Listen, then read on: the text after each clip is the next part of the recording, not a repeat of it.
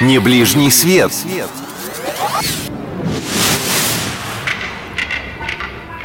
Всем привет! У микрофона Алина Толкачева. Как сами слышите, ваш виртуальный гид снова в строю, целый и невредимый.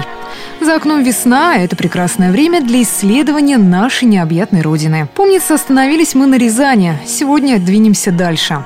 Каких-то 450 километров на восток и перед нами Пенза. Пенза – это единственная из поволжских столиц, где самой Волги нет. Главная река – Сура. Кстати, по одной из версий, город получил свое название как раз из-за нее. В индоиранских языках Пенза переводится как «огненная река». Интересно, что же за огненная вода была в той реке? Сам город, по сути, находится в лесу. Из любой его точки зеленой зоны можно добраться за 15-20 минут. Однако местные жители гордятся не только экологией, но и архитектурными достопримечательностями. Что ж, посмотрим, чем именно.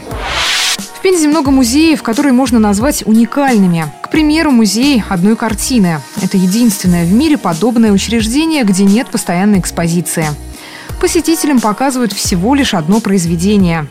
Интересно, сколько же билет туда стоит? Может, всего один рубль? Зайдите в дом Мейрхольда. Это музей-театр, центр театрального искусства города. А еще неплохо бы заглянуть в картинную галерею Савицкого и музей народного творчества, а также краеведческий музей. Обратите внимание и на памятник пензенским милиционерам. Это единственный в нашей стране монумент, посвященный участковым.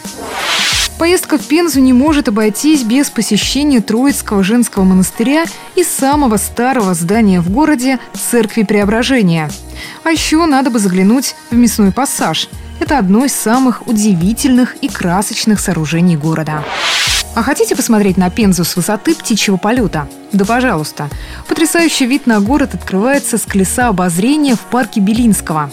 Кстати, стоит привыкнуть, что в Пензе все либо имени Белинского, либо Лермонтова. Литературный критик и великий поэт провели свои детские годы недалеко от Пензы. Первый в городке Чимбар, это нынешний Белинский, второй в своем имении Тарханы, теперь село Лермонтово. Ну а если с вами есть маленькие путешественники, обязательно отведите их на детскую железную дорогу. Здесь ходят настоящие поезда с вагонами и тепловозами.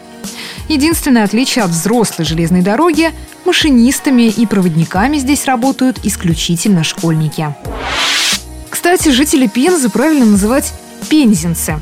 А вот за пензюков можно и отхватить пару ласковых. Считается, что традиционный пензенский сувенир обязательно должен изображать мужика с конем. Так в народе называют местный памятник первопоселенцу. Еще один популярный сувенир – местная водка и настойки. Сдается мне, именно поэтому в Пензенской области так много мест, где видели призраков и НЛО. Но об аномальных местах для путешествий как-нибудь в другой раз. На сегодня это все. С вами была Алина Толкачева. Услышимся на волнах Радио Маяк Псков.